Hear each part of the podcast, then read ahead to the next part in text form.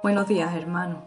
Quería compartiros el devocional que se encuentra en Esther 4, a partir del versículo 10, que dice: Entonces Esther ordenó a Atad que dijera a Mardoqueo: Todos los siervos del rey y el pueblo de las provincias del rey saben que hay una ley que condena a muerte a cualquier hombre o mujer que entre sin haber sido llamado al patio interior para ver al rey salvo aquel a quien el rey, extendiendo el cetro de oro, le perdone la vida.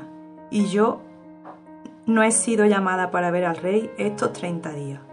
Llegó a Mardoqueo las palabras de Esther y Mardoqueo dijo que le respondieran a Esther, no pienses que escaparás en la casa del rey más que cualquier otro judío, porque si callas absolutamente en este tiempo, respiro y liberación vendrá, vendrá de alguna otra parte para los judíos mas tú y la casa de tu padre pereceréis.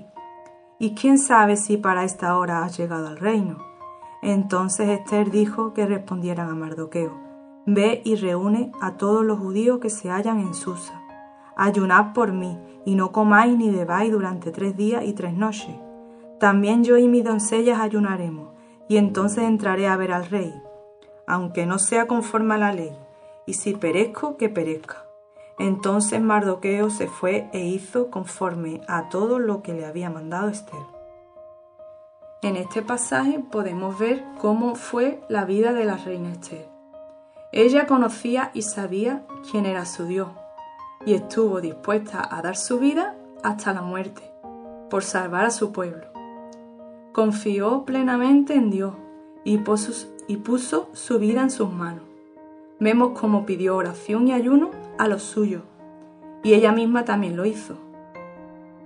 Esther halló gracia ante los ojos del rey, y no se resistió a ir ante él para pedirle que liberase a su pueblo.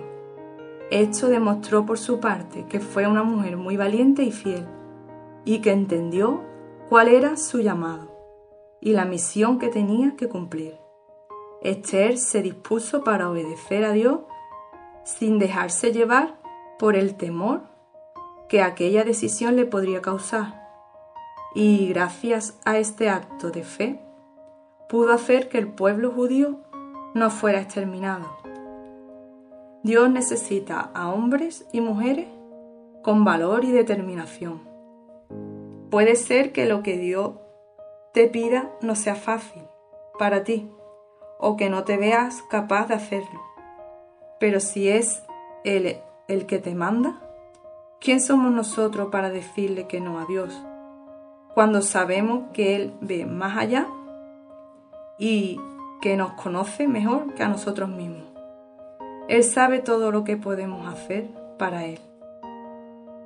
Pero lo mejor de todo es que nunca estamos solos. Como bien nos dice en Josué 1.9,